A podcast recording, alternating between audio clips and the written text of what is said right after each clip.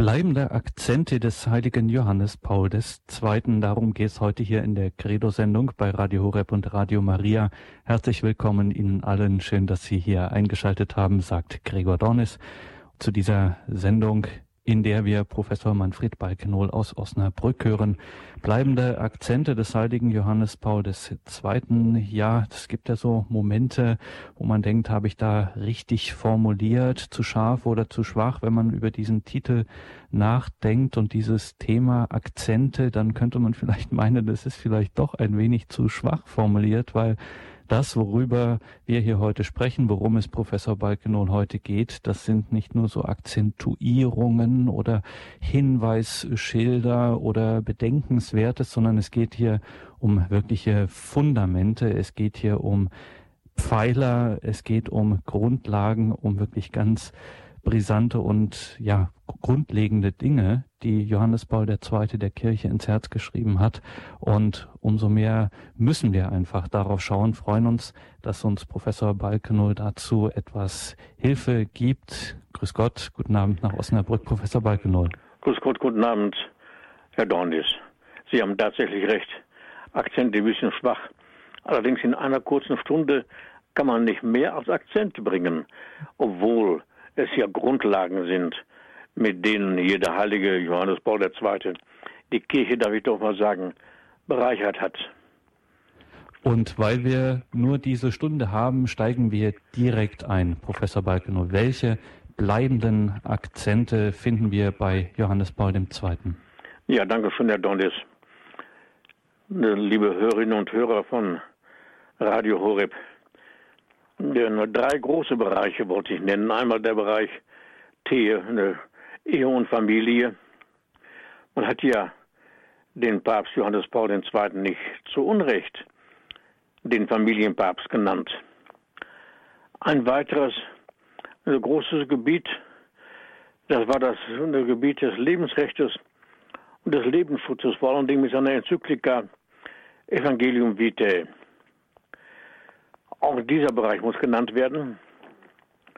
Und einen weiteren ganz wichtigen Bereich, den er selber auch gelebt hat, wie übrigens die anderen Punkte auch, Salvifici Doloris, über den christlichen Sinn des menschlichen Leidens. Und hier den Punkt, die Teilhabe am Leiden Christi. Diese drei Punkte wollen wir sofern es in der einen Stunde möglich ist, behandeln. Ich sagte, der Papst wurde zu Recht als der Familienpapst genannt. Er schöpft aus der Heiligen Schrift, aber auch aus der frühchristlichen Überlieferung, der Patristik, als auch aus der christlichen Philosophie. Er war ja Philosoph, nicht nur Theologe. Er lehrte an der Universität Lublin, die heute seinen Namen trägt. Seine überlebensgroße Statue steht im Innenhof dieser Hochschule. Ich bin selber dort gewesen und habe an dieser Statue gestanden mit dem Dekan, der mich eingeladen hatte, Gastvorlesungen an dieser Universität zu halten. Ich habe die Universität, ich habe die Einladung gerne angenommen, weil Johannes Paul II. ja wohl wie kein anderer diesen Gedanken der Familie, des Lebensrechts und der Teilhabe des Menschen, wenn er leidet, die Teilhabe am Leiden Christi dargelegt hat. Er sagte ja, um auf die Familie zurückzukommen, unter diesen zahlreichen Wegen ist die Familie der erste und der wichtigste. Dieser Satz steht, dieser Satz steht zu Beginn seines apostolischen Schreibens, dem Brief des Papstes an die Familien. Und die Studentinnen und Studenten wissen heute noch, was der Papst seinerzeit über die Familien grundgelegt hat. Und das sind Pfeiler, wie wir eben hörten, die für die Kirche der Zukunft gesetzt worden sind. In der Zukunft des neuen Jahrtausends und darüber hinaus. Auf der einen Seite wiederum Papst Johannes Paul II. Ist die Familie das Ebenbild der göttlichen Trinität. Das ist auch eine seiner grundlegenden theologischen Positionen und steht im Zusammenhang mit der Lehre vom Menschen als Ebenbild Gottes. Der interpretative Schlüssel dazu liegt im Prinzip des Abbildes und der Ähnlichkeit Gottes, die der biblische Text nachdrücklich betont. Das Kriterium der Analogie, der Ähnlichkeit, der Entsprechung, also der Gleichartigkeit in bestimmten Punkten. Sie ist es also, und es wörtlich, aufgrund dessen es uns möglich ist, zu Johannes Paul II., von am Beginn des Buches Genesis die Wirklichkeit der Vaterschaft und Mutterschaft und daher auch der menschlichen Familie zu erkennen. Gratissimum Sande 6. Gott erschafft Kraft seines Wortes. Es werde. Zum Beispiel Genesis 1.3. Und der Papst interpretiert weiterhin. Es ist bedeutsam, dass dieses Wort Gottes bei der Erschaffung des Menschen durch diese weiteren Worte geprägt ergänzt wird. Lasst uns Menschen machen als unser Abbild, uns ähnlich. Genesis 1,26. Und wiederum interpretierend, der Schöpfer geht, bevor er den Menschen schafft, gleichsam in sich selbst, um darin das Vorbild und die Inspiration im Geheimnis seines Wesens zu suchen, das sich in gewisser Hinsicht schon hier als das göttliche Wir offenbart. Diese Offenbarung verdichtet sich in dem Wort von Genesis 1,27 und Gott schuf also den Menschen als sein Abbild, als Abbild Gottes schuf er sie. Um diesen Gedanken fortzusetzen und fortzuführen, müssen wir sehen. Das Kriterium der Analogie vertiefend die Ähnlichkeit mit Gott, auf die sich die Familie gründet, betont Johannes Paul II. Im Licht des Neuen Testamentes ist es möglich, das Urmodell der Familie in Gott selber im trinitarischen Geheimnis seines Lebens wiederzuerkennen. Das göttliche Wir bildet das ewige Vorbild des menschlichen Wir, vor allem jenes Wir, das von dem nach dem Abbild und der Ähnlichkeit Gottes geschaffenen Mann und der Frau gebildet ist. So in Gratissimum Sande 6. So also wie der Mensch als Einzelwesen, als Ebenbild Gottes glaubend erfasst werden kann. So kann die menschliche Familie als Ebenbild und Sichtbarwerdung der göttlichen Trinität wiedererkannt werden.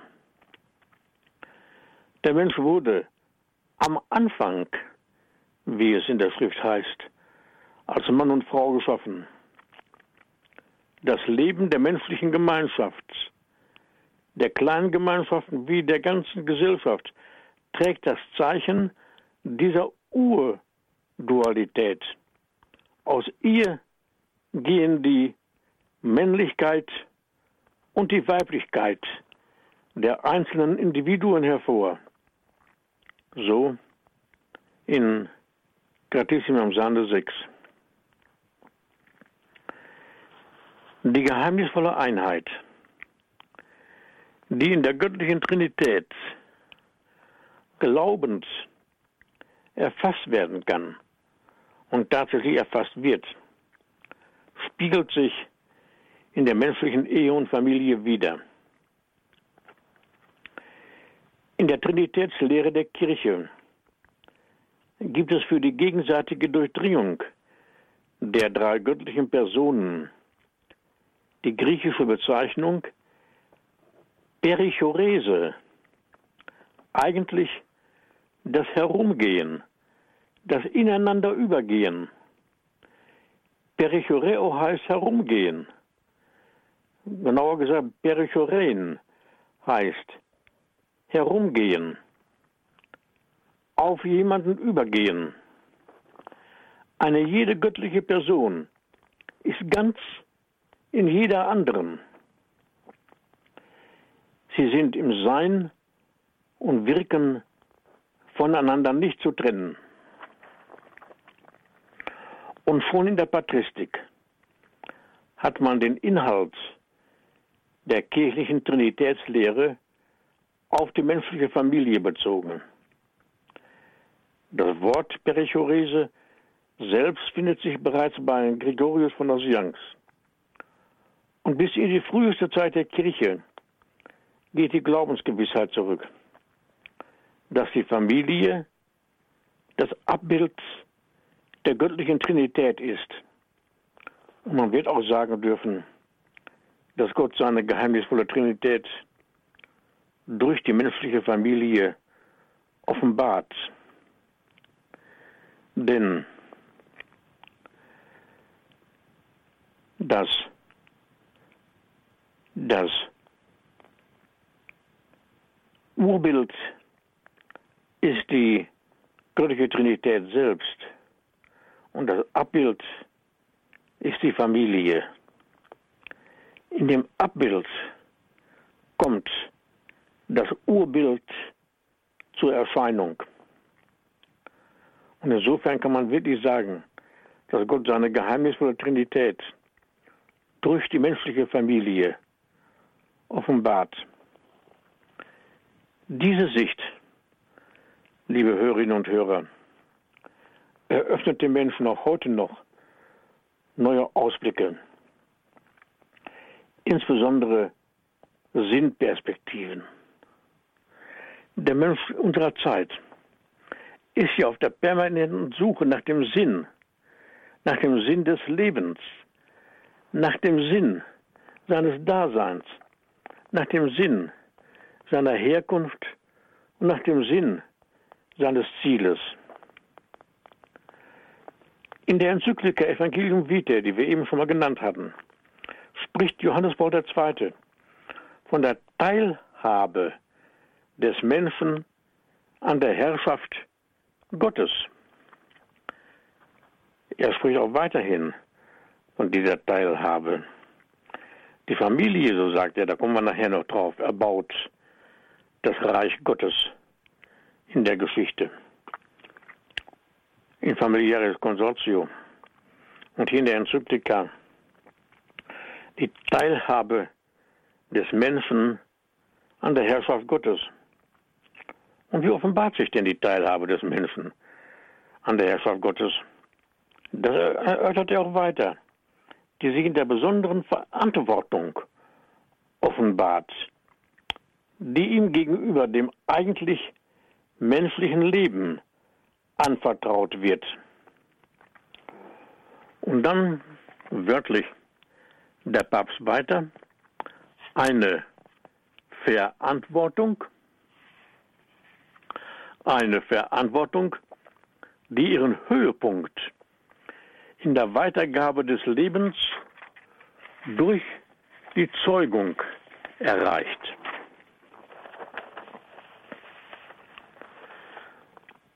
Und dann weiter, Originalton Johannes Paul II., die Zeugung ist die Fortführung der Schöpfung.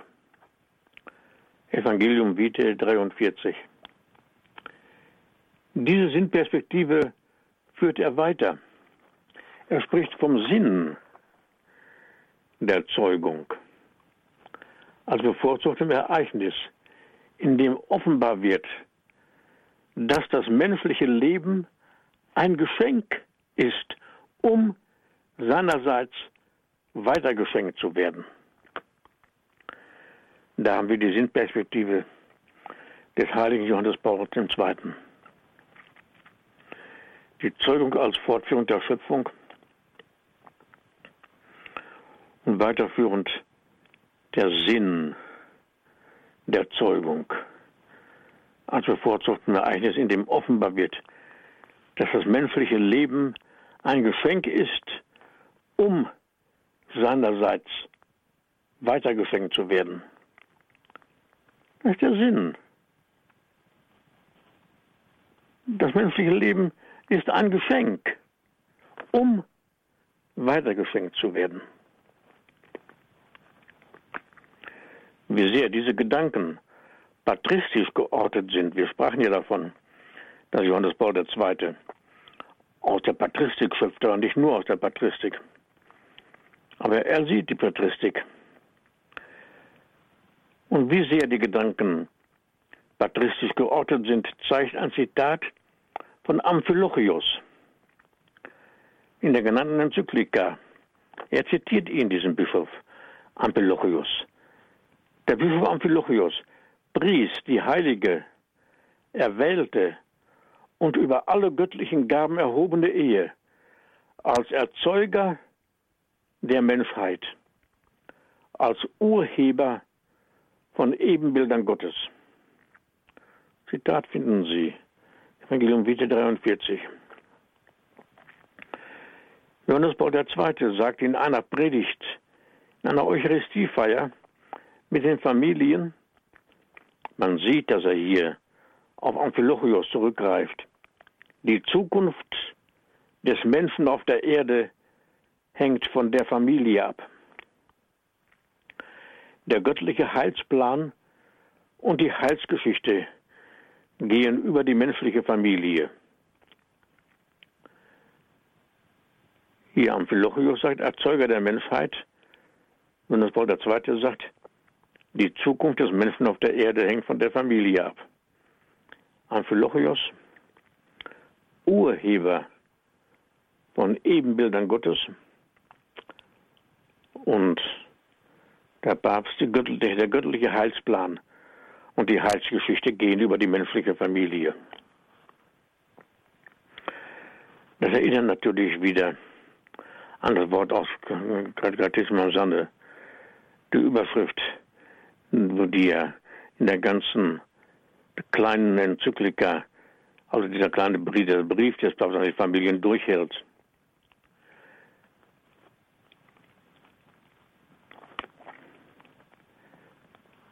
Die trinitarische und der damit verbundene schöpfungstheologische Aspekt der Familie wird erweitert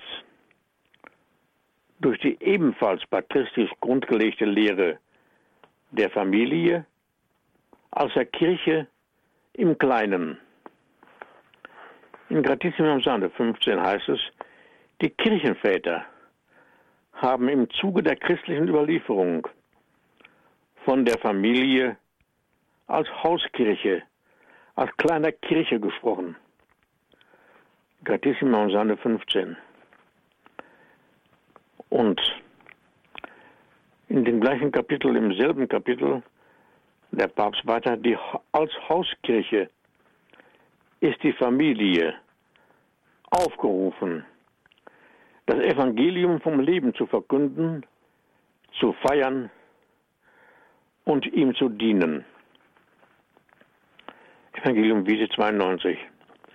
Und im Gratissimum Sande, in dem Brief an die Familien, heißt es dann weiter, ja, die Zivilisation der Liebe ist möglich.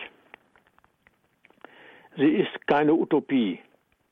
Sie ist jedoch nur möglich durch einen ständigen und lebendigen Bezug zu Gott, von dem jede menschliche Familie hervorgeht. Und Ich sage das Wort noch einmal, unter diesen zahlreichen Wegen ist die Familie der erste und der wichtigste. In der Patristik war es vor allem der heilige Johannes Chrysostomus, 344 bis 407, griechischer Kirchenlehrer und Patriarch von Konstantinopel, der die Kurzform Kirche im Kleinen als theologische Realität vor allem in Kontakt mit den Familien selbst immer wieder betonte. Da er seinen Mitbrüdern, also den Bischöfen, deren luxuriöses Leben vorhielt, wurde er von ihnen in die Verbannung geschickt. Das haben die sich nicht gefallen lassen. Erst als am kaiserlichen Hof ein Unglück geschah, wurde er, der gefeierte Prediger, zurückgeholt, wurde rehabilitiert, geriet aber erneut in die Verbannung, als er weiterhin seine Mitbrüder des luxuriösen Lebens bezichtigte. Der Verbannung starb er dann schließlich im Elend. Er hat noch was anderes über seine Mitbrüder, über die Bischöfe gesagt. Das werde ich hier im Radio nicht weiter sagen. Die Kirche hat aber ihn, Johannes Chrysostomus, hat seinen Ruf vernommen und ihn heilig gesprochen. Und es hat, liebe Hörerinnen und Hörer, zwei Jahrtausende gedauert, bis dieses Wort von der Kirche im Kleinen in einem Konzilstext aufgenommen worden ist. Ich will Ihnen auch sagen, in welchem Konzilstext. Es ist im Zweiten Vatikanischen Konzil, in der dogmatischen Konstitution drin. Lesen Sie es nach. In unserer Zeit also hat die Kirche eine Glaubensaussage, die aus der frühen Zeit des Christentums stammt, aufgegriffen und in eben der genannten dogmatischen Konstitution festgehalten, Lumen Gentium 11. Die Besinnung der Familie als die Kirche im Kleinen oder man kann auch sagen die Bestimmung der Familie als der Kirche im Kleinen ist indes, und das ist wichtig, dass wir das sagen und hervorheben, ist indes keine Meinung im Sinne einer freien Ansicht, sondern eine theologische Wesensaussage, was auch der Katechismus der katholischen Kirche bekräftigt. KKK ist ja die Abkürzung von Katechismus der katholischen Kirche. KKK 2204. Da heißt es nämlich, die Familie kann und muss als die Kirche im Kleinen bezeichnet werden. Es hat ja Leute gegeben, die gesagt hatten, ja, das kann, das kann man so sehen. Johannes Paul II. sieht das so, aber das muss ja nicht sein. Nein, die kann und muss, das sagt, das sagt der, Katechismus, der Katechismus der katholischen Kirche.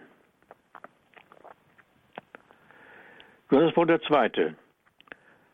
hatte die vom Konzil bestätigte Lehre in zahlreichen Dokumenten, zum Beispiel im Familiaris Consortio, Gratissimum Sane und Evangelium Vitae, erneut ausgesagt und immer wieder ausgesagt. Es entsprach seiner Glaubensüberzeugung, dass er mit unzähligen Familien persönlich in lebendigem Kontakt stand. Johannes Paul II.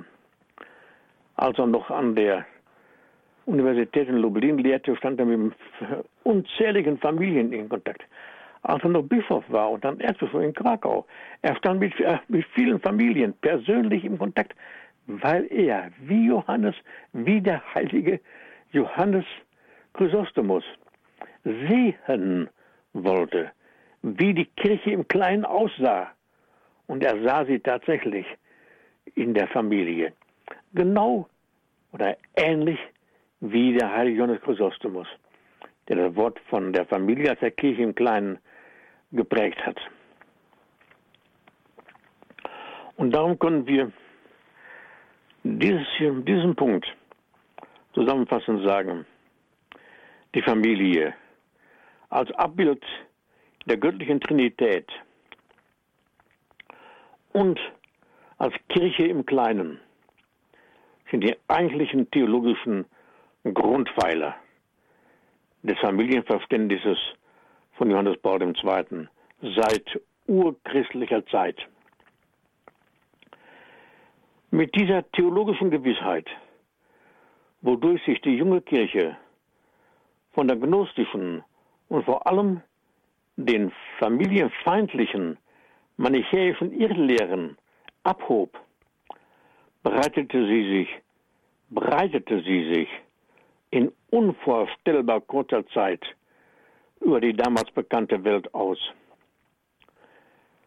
In einem Affenzahn kann man sagen, eroberte sie die damals bekannte Welt.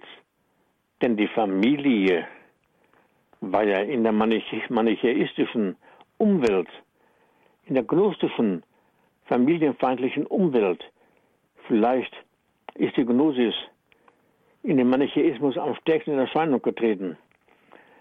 Und hier hatte die Familie, war die Familie nicht hoch angesehen. Aber, aber das, in der christlichen Sicht war die Familie das Abbild der göttlichen Trinität. Und sie war die Kirche im Kleinen, sie war selbst die Kirche. Und darum, so, und das hat Johannes Paul II. in Familiäres Consortio 50 so zusammengefasst. Im Evangelium Vitae 92 heißt es, als Hauskirche ist die Familie aufgerufen, das Evangelium vom Leben zu verkünden, zu feiern und ihm zu dienen. Evangelium Vitae 92. Daher gibt es nicht nur die Berufung zur Ehe und Familie, die gibt es natürlich, worauf schon das Zweite Vatikanische Konzil hinweist, sondern ebenfalls die Berufung der Familie, nämlich wozu sie berufen ist, worauf der heilige Johannes Paul II. in familiäres Konsortio hinweist. Sie hat eine dreifache Berufung eine dreifache Berufung zur Heiligkeit. Sie ist berufen zur Heiligung ihrer selbst. Nicht nur die Heiligung der Eltern gegenüber den Kindern, auch umgekehrt, was wir jetzt zum Beispiel sehen bei der Sorge junger Menschen, der Kinder gegenüber alt gewordenen Eltern. Was haben wir da heute für, für Probleme zu bewältigen? Die Aufgabe ist die Heiligung ihrer selbst. Dann die Heiligung der Kirche und die Heiligung der Welt. Das ist die Berufung der Familie nach den Worten des heiligen Johannes Paul II. Zur Heiligung ihrer selbst, zur Heiligung der Kirche und zur Heiligung der Welt. Sie ist also nicht nur ein Objekt der theologischen Bemühung, der Pastoraltheologie zum Beispiel, was man alles für die Ehe, für die Familie tun muss, ist ja alles richtig, soll ja auch alles sein. Aber die Familie ist die Grundlage theologischen Wirkens überhaupt. Die Familie selbst ist die Kirche. Es ist nicht so, dass diese theologische Sicht.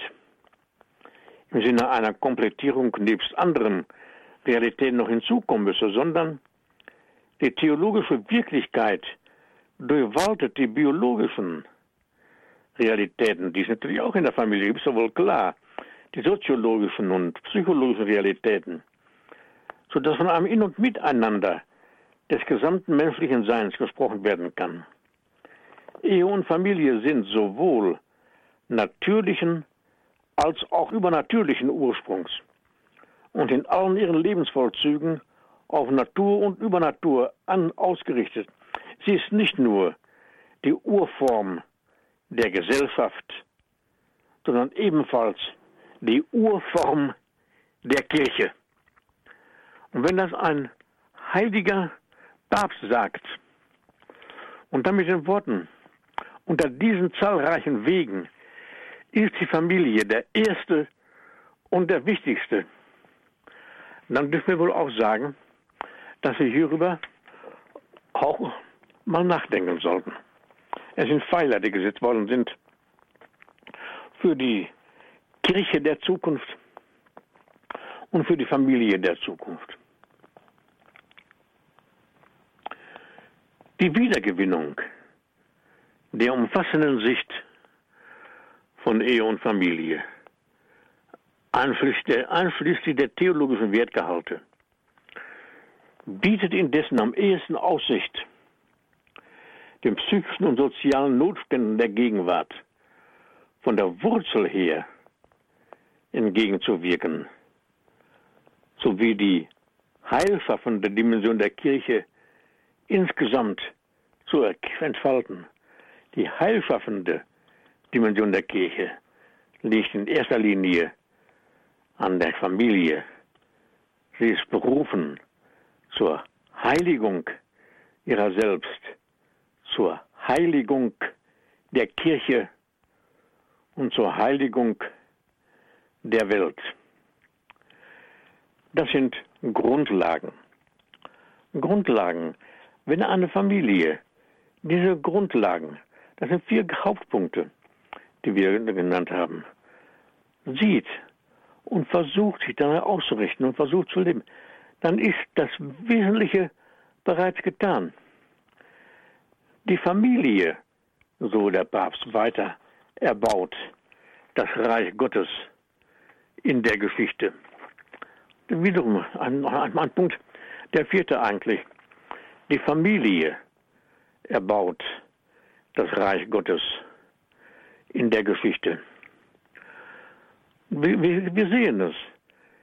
Mit diesem, mit diesem Glauben und in diesem Glauben, werden es gesagt hat, sich die Familie in einer unvorstellbar kurzen Zeit über den ganzen Erdkreis ausgebreitet. Die Familie erbaut das Reich Gottes in der Geschichte und mit dieser Glaubensgewissheit da sind wir auch einig mit der Orthodoxie, mit dem orthodoxen Glauben.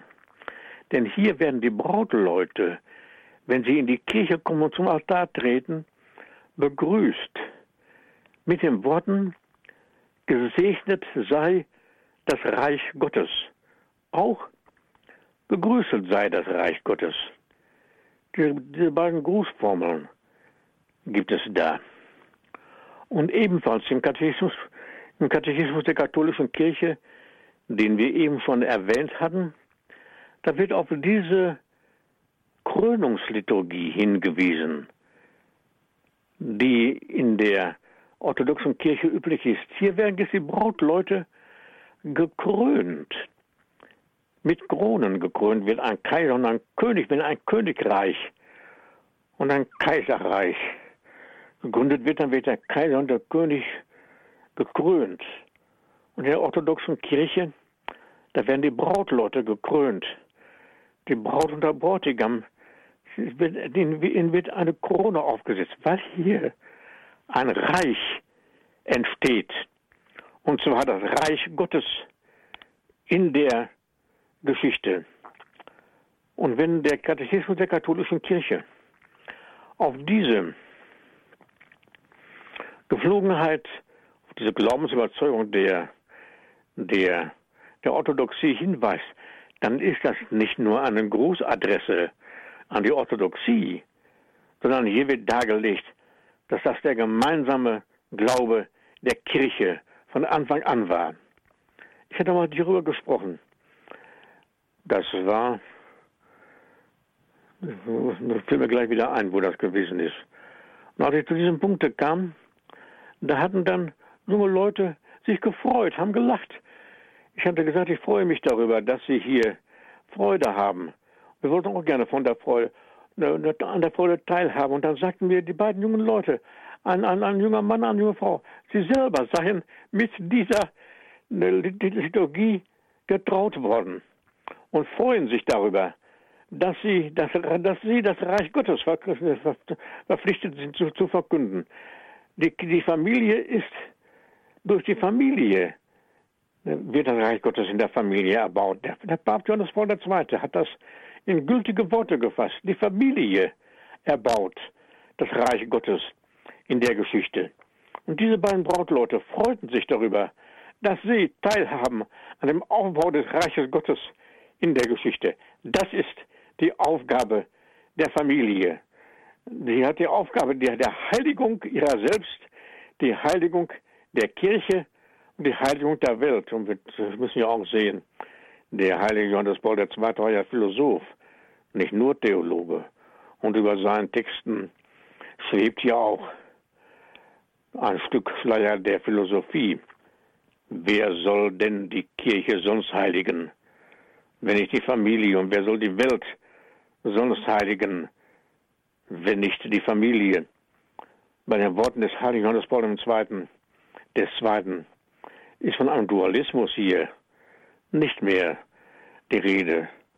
Und ich bin fest davon überzeugt, wenn diese Grundlagen über die Ehe und Familie, nebst anderen Grundlagen, auf die wir auch noch zu sprechen kommen werden, äh, erfasst und gelebt werden, dass sich dadurch viele, viele Einzelprobleme schon erledigen, von selbst erledigen, nicht von selbst, aber doch erledigen aufgrund dieser Gewissheit.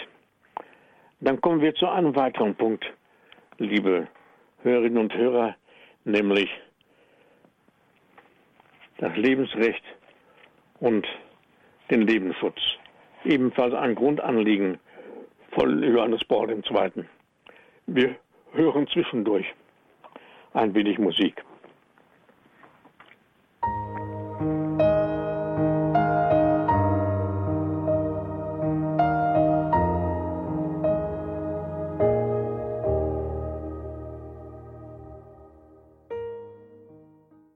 Bleibende Akzente des heiligen Johannes Pauls II. Darum geht es hier heute in der Credo-Sendung mit Professor Manfred Balkenohl aus Osnabrück. Gerade eben ging es uns um die Familien und das, was Johannes Paul II. dazu zu sagen hat.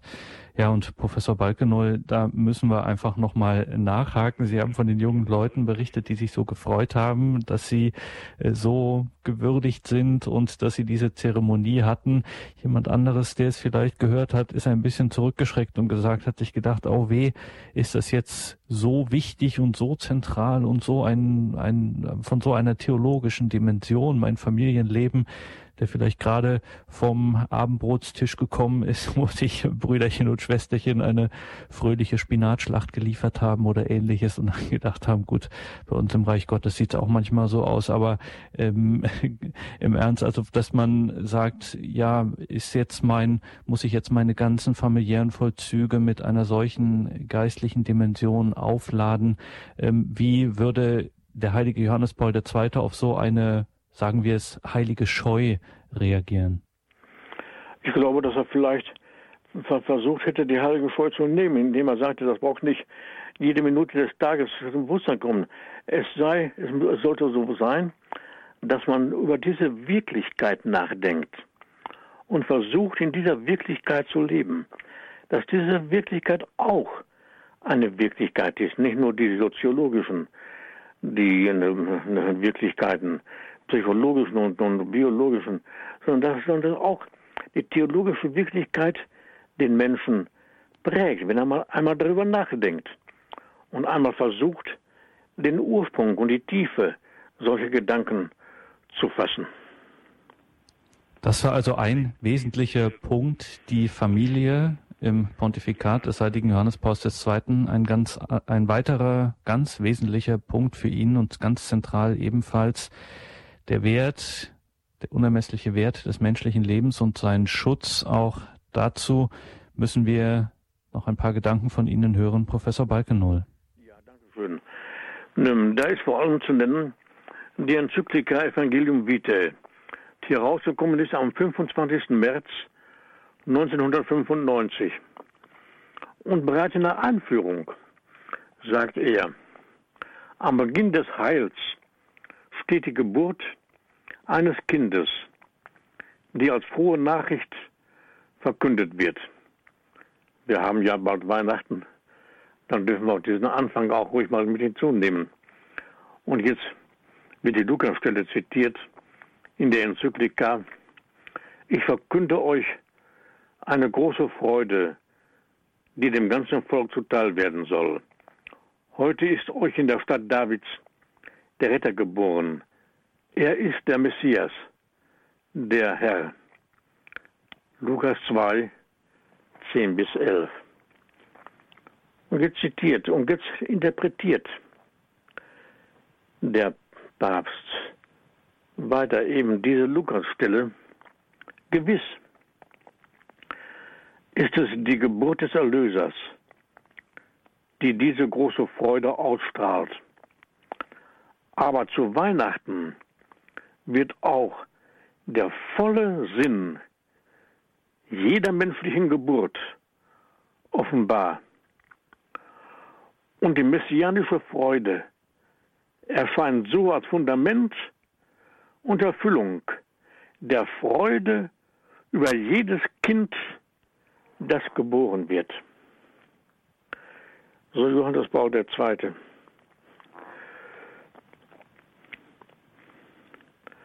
Also, Weihnachten, der volle Sinn jeder menschlichen Geburt wird zu Weihnachten offenbar. Nicht nur die Geburt des Erlösers. Der volle Sinn jeder menschlichen Geburt und die messianische Freude erscheint so als Fundament und Erfüllung der Freude über jedes Kind, das geboren wird. Sie sehen auch hier wieder, dass schon zu, zu Beginn der Enzyklika vom Sinn des Lebens gesprochen wird, den wir ja eben schon mal hatten in einem anderen Zusammenhang. Das fundamentale Recht auf Leben, um das, um das es hier auch geht, gerade in dieser Enzyklika, wird heute bei einer großen Zahl schwacher und wehrloser Menschen, wie es insbesondere die ungeborenen Kinder sind, mit Füßen getreten, so der Papst. Im weiteren Verlauf dieser Enzyklika das Leben nennt der Heiligtum des Lebens. Das Heiligtum des Lebens. Und dazu ist die Familie aufgerufen, das Heiligtum des Lebens zu leben und der Welt darzutun. Der Einsatz aller für die Unterstützung der Familien wieder aufleben zu lassen. Eben damit das Heiligtum des Lebens überhaupt sichtbar werden kann und die Teilhabe des Menschen an der Herrschaft Gottes, von der wir eben gesprochen haben, die sie, die sie offenbart in der besonderen Verantwortung, die ihm gegenüber dem eigentlichen menschlichen Leben anvertraut wird. Eine Verantwortung, wie wir ge gehört hatten, die ihren Höhepunkt in der Weitergabe des Lebens durch die Zeugung seitens des Mannes und der Frau in der Ehe erreicht. Und wie es dem schöpferischen Wirken Gottes entspricht.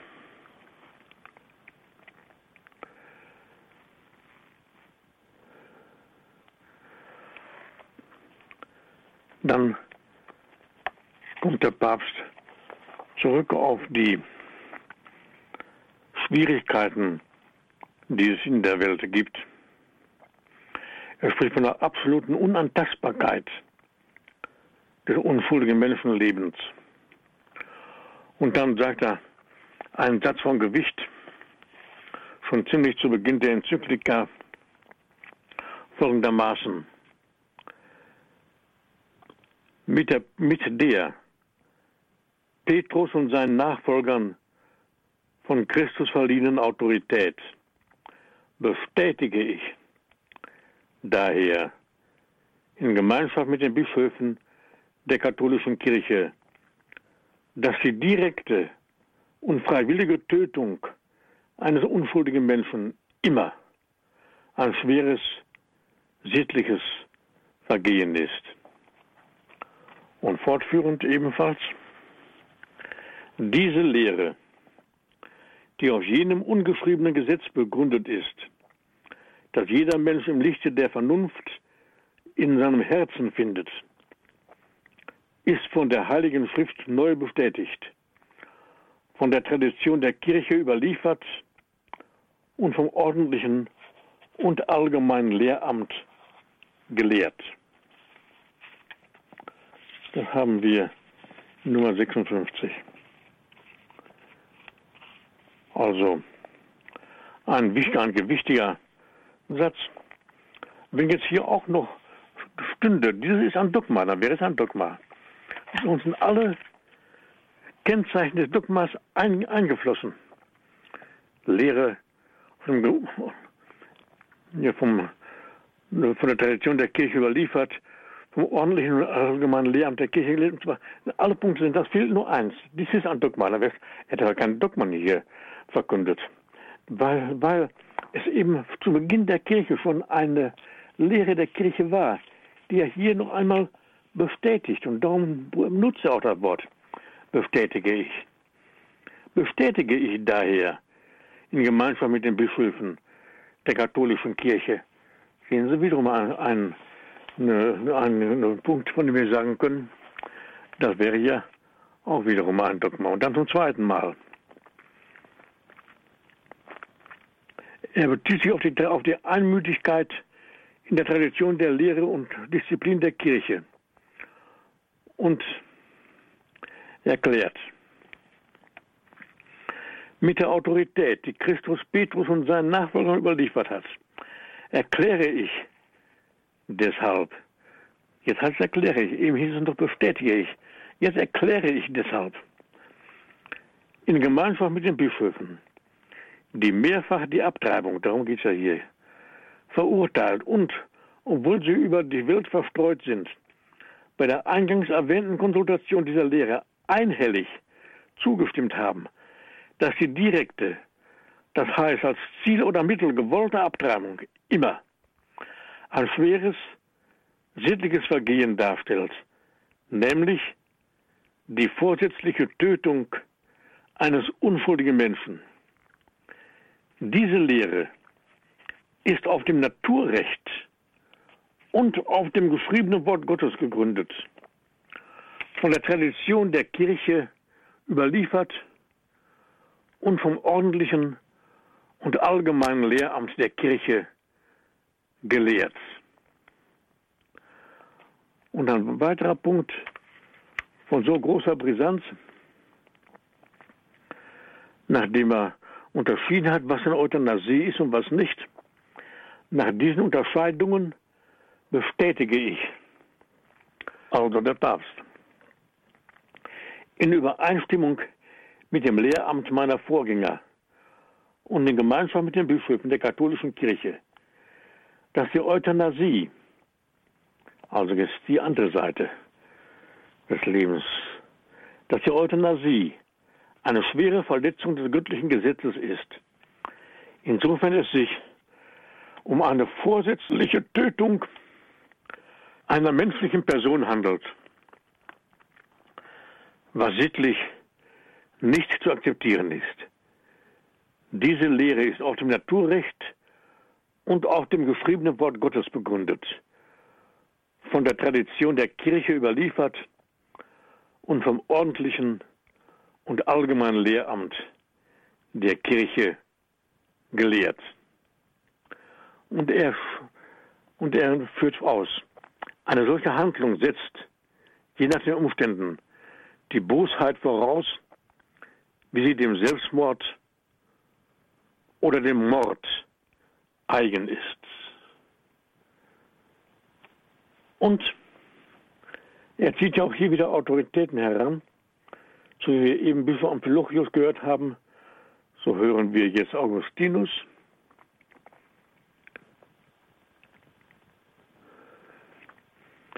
Es ist niemals erlaubt, schreibt mit überraschender Aktualität der heilige Augustinus.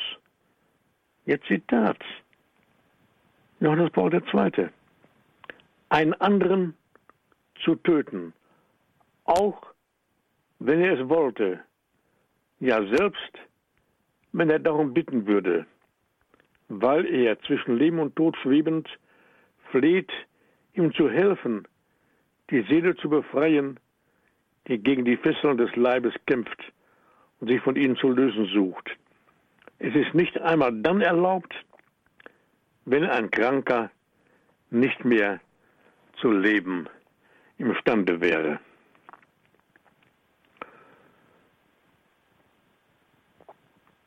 Und dann sagt er weiter, auch wenn sie nicht durch die egoistische Weigerung motiviert ist, der Euthanasie also, sich mit der Existenz des leidenden Menschen zu belasten, muss die Euthanasie als falsches Mitleid, ja als eine bedenkliche Perversion derselben bezeichnet werden.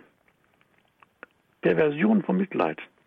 Denn echtes Mitleid solidarisiert sich mit dem Schmerz des anderen, tötet nicht den, dessen Leiden unerträglich ist. Die Tat der Euthanasie erscheint umso perverser, wenn sie von denen ausgeführt wird, die wie die Angehörigen ihren Verwandten mit Geduld und Liebe beistehen sollten, oder von denen, die wie die Ärzte aufgrund ihres besonderen Berufes den Kranken auch im leidvollsten Zustand seines zu Ende gehenden Lebens behandeln müssten. Und in dieser Enzyklika wird nicht nur die Euthanasie, auch alle anderen Punkte, die gegen das Leben stehen, behandelt. In einer so vortrefflichen Weise behandelt, wie sie bislang noch nicht dargelegt worden war. Und sie wird sicherlich auch für die kommenden Jahrhunderte und Jahrtausende ein Eckpfeiler sein für das Leben des Christen, für das Leben eines jeden Menschen. Damit will ich diese Punkte auch von diesem hiermit belassen. Ich bedanke mich, liebe Zuhörerinnen und Zuhörer, für Ihre Aufmerksamkeit und für Ihre Geduld. Wir werden das Thema des Leidens ein andermal aufgreifen und weiterführen und vertiefen. Für heute bedanke ich mich für ihn. Danke Ihnen, Professor Balkenohl, für diese Gedanken. Ja, Sie haben es schon gesagt. Natürlich müssen wir das noch nachreichen, diese besondere Bedeutung, den Sinn des Leidens. Darüber werden wir, das sei an dieser Stelle schon einmal gesagt, im nächsten Jahr sowieso eine eigene kleine Reihe hier in der Credo-Sendung haben, aber auch mit dem besonderen Blick auf Johannes Paul II. und die bleibenden Akzente dieses Pontifikats werden wir darüber auch nochmal in einer eigenen Sendung eigens sprechen, weil es gerade an diesem Punkt jetzt hier auch diskussionswürdig wäre oder auch wichtig wäre, das auch nochmal zu betonen, was seine Auffassung war zum Sinn des Leidens in seinem berühmten Schreiben Salvifici Doloris, wo er das ausführt und das ist nicht immer so ganz präsent wie manches andere, wie eben Familie und wie Lebensschutz. Professor Balkenohl, wenn wir jetzt auch über die Euthanasie gesprochen haben, was ja auch in der Biografie des heiligen Johannes Paul II. eine große Rolle ähm, spielt und daher sicher auch diese enorme ähm, diese, dieser enorme Ausdruck kommt, mit äh, der er das anprangert, regelrecht. Vielleicht, um es richtig zu verstehen, nochmal die Frage an Sie, was ist der große, der innerste, jetzt auch für uns, wenn wir argumentieren müssen, wenn wir in Diskussionen verwickelt werden, was ist der innere Grund dafür, dass das die Tötung eines Menschen und sei das Verlangen noch so intensiv, ein solches, wie man heute sagt, No-Go für den Heiligen war? Der tiefste Grund aus theologischer Hinsicht ist es, dass das menschliche Leben heilig ist. Dass das menschliche Leben nicht in die Hand des Menschen gelegt worden ist, wohl in die Hand des Menschen gelegt worden ist, den Sinn des Lebens zu verwirklichen, indem andere Menschen ins Leben gerufen werden. Das haben wir hier deutlich in der Enzyklika. Das ist wiederum ein anderer Aspekt. Aber der Mensch ist ja nicht nur auf dem Wege zu Gott, auf der Brücke zu Gott. Der Mensch ist die Brücke zu Gott. Wer das so formuliert hat, war übrigens Max Scheler.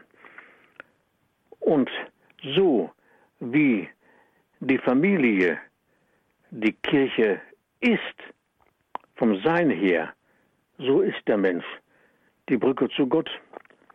Und der Mensch kann nicht darüber befinden, wann das Leben beendet sein soll oder nicht. Das liegt nur in der Hand Gottes, weil Gott dem Menschen seine Aufgabe im Leben gestellt hat. Und wenn Sie eben von der biografischen Note gesprochen haben, so ist diese in zweifacher Hinsicht zu betonen bei dem heiligen Johannes Paul II. Sowohl zu Beginn seines Lebens als auch zum Schluss seines Lebens. Wenn ich das vielleicht mal in einer Minute gerade noch mal sagen darf. Es ist ja so, dass seinen Eltern, seiner Mutter, den Eltern gesagt worden ist, dass das Kind nicht geboren werden könne. Es müsse abgetrieben werden, es müsse getötet werden, sonst könne die Mutter nicht überleben. Und dann hat der Vater, zusammen mit der Mutter natürlich, über diese Gedanken nachgedacht und hat den, hat den Ärzten gesagt, sie hätten die Aufgabe, alles zu tun, sowohl das Leben der Mutter als auch das Leben des Kindes zu retten. Und das ist seit dem 19. Jahrhundert schon die Lehre der katholischen Kirche gewesen. Nachdem zahlreiche Anfragen als das Problem damals aufkam, nachdem zahlreiche Anfragen kamen, was denn einem solchen Falle zu tun sei, da hat die Kirche gesagt, es sei die Aufgabe der Ärzte sowohl das Leben der Mutter zu retten, als auch das Leben des Kindes. Alles zu tun, um diesem Ziel zu dienen. Hätte die Kirche sich anders entschieden, dann hätte man es sich öfter leichter gemacht. Und das, die viel leichtere arbeitende Zeit in Kauf genommen, das Kind zu töten und einen, einen von den beiden zu retten, die Mutter zu retten. Es ist ja im Übrigen die Frage, der Selektion, wer denn gerettet werden soll, auch die taucht ja auf. Muss dann bei einem Mal drüber gesprochen werden. Ich sagte die eine Seite, die eine biografische, biografische Natur ist. Das hat natürlich Johannes Paul II. auch gewusst. Und wenn er über das Leben und dessen Unantastbarkeit geschrieben und gesprochen hat, dann war ja auch seine eigene Geschichte, also seine eigene Biografie, stand doch wohl dabei im Vordergrund. Nicht nur im Vordergrund, sondern sie hatte, hatte dabei eine Note, ganz ohne Zweifel. Und eine weitere, eine, eine weitere Akzent, was, in, was das Ende des Lebens auch von Johannes Paul II. anbetrifft. Man hat ja gesagt, er habe sein Sterben öffentlich gemacht. Dem kann ich so nicht zustimmen. Das kann so nicht stehen bleiben. Er hat nicht sein Sterben öffentlich gemacht. Er hat seine Lehre bis in den Tod hinein verkündet. Ich stand auf dem Petersplatz, als Johannes Paul II. zum letzten Mal vom Fenster aus zu den Gläubigen gesprochen hatte und zur Welt. Seine letzten Worte waren kaum noch zu verstehen. Er sprach nur noch sehr langsam. Und dann kamen wie man sehen konnte, mächtige Arme, die ihn fortschoben. Er hatte noch hingewunken zu den Menschen. Er hatte die Menschen vermutlich gesegnet. Er selber konnte nicht mehr sprechen, weil ihm auch diese Möglichkeit genommen worden ist. Kurze Zeit später war er tot, so dass man sagen kann, er hat bis in den Tod hinein seine Lehre verkündet, nicht sein Sterben öffentlich gemacht, bis in das Sterben hinein seine Lehre verkündet. Und das ist auch ein Zeichen auch seiner Heiligkeit. Das hat man auch gewusst. Das ist ein anderes Thema. Aber ich wollte nur diese beiden Punkte nochmal erwähnt haben, weil ich der Überzeugung bin, dass was der, was der Beginn des Lebens anbetrifft und was das Ende des Lebens anbetrifft, hier beim heiligen Johannes Paul II. hier doch deutlich erkennbare Perspektiven, Gemeinsamkeiten sichtbar sind. Bleibende ja. Akzente aus dem Pontifikat des heiligen Johannes Paul II. Darum ging es hier heute in der Credo-Sendung bei Radio Horeb und wir könnten sicherlich noch einige Stunden hier weiter sprechen. Das harte Diktat der Zeit zwingt uns jetzt hier abzubrechen. Aber wie gesagt, wir sprechen ja weiter darüber, werden das fortsetzen. Achten Sie da, liebe Hörerinnen und Hörer, auf unsere Programme, auf unsere Hinweise. Für heute vielen Dank, Professor Balknull. Alles Gute. Wir freuen uns auf das nächste Mal. Auf Wiederhören nach Osnabrück. Ich bedanke mich meinerseits. Liebe Hörerinnen und Hörer, auch Ihnen danke fürs Dabeisein. Es wird wie immer eine CD von dieser Sendung geben, selbstverständlich. Und auch im Podcast- und Download-Angebot wird diese Sendung in Kürze eingestellt werden. Hier geht's gleich weiter mit der Komplet, dem Nachtgebet der Kirche. Mein Name ist Gregor Dornes. Ich wünsche Ihnen allen einen gesegneten Abend und eine behütete Nacht.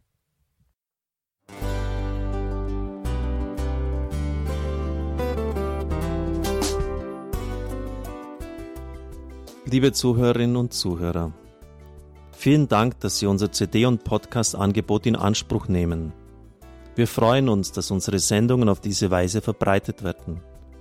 Dieser Dienst ist für Sie kostenlos. Für uns ist er allerdings mit einem nicht unerheblichen finanziellen Aufwand verbunden. Deshalb sind wir für jede Spende dankbar. Alle Bankverbindungen unserer Spendenkontos können Sie über unsere Homepage horeb.org unter dem Menüpunkt Spenden einsehen. Dort besteht auch die Möglichkeit, online zu spenden. Natürlich nach den neuesten Sicherheitsstandards. Sie können diese Informationen auch bei unserem Hörerservice unter der Telefonnummer 08328 921 110 erfragen. Ich wiederhole die Rufnummer 08328 921 110. Vergelt's Gott für Ihre Unterstützung. Ihr Pfarrer Kocher.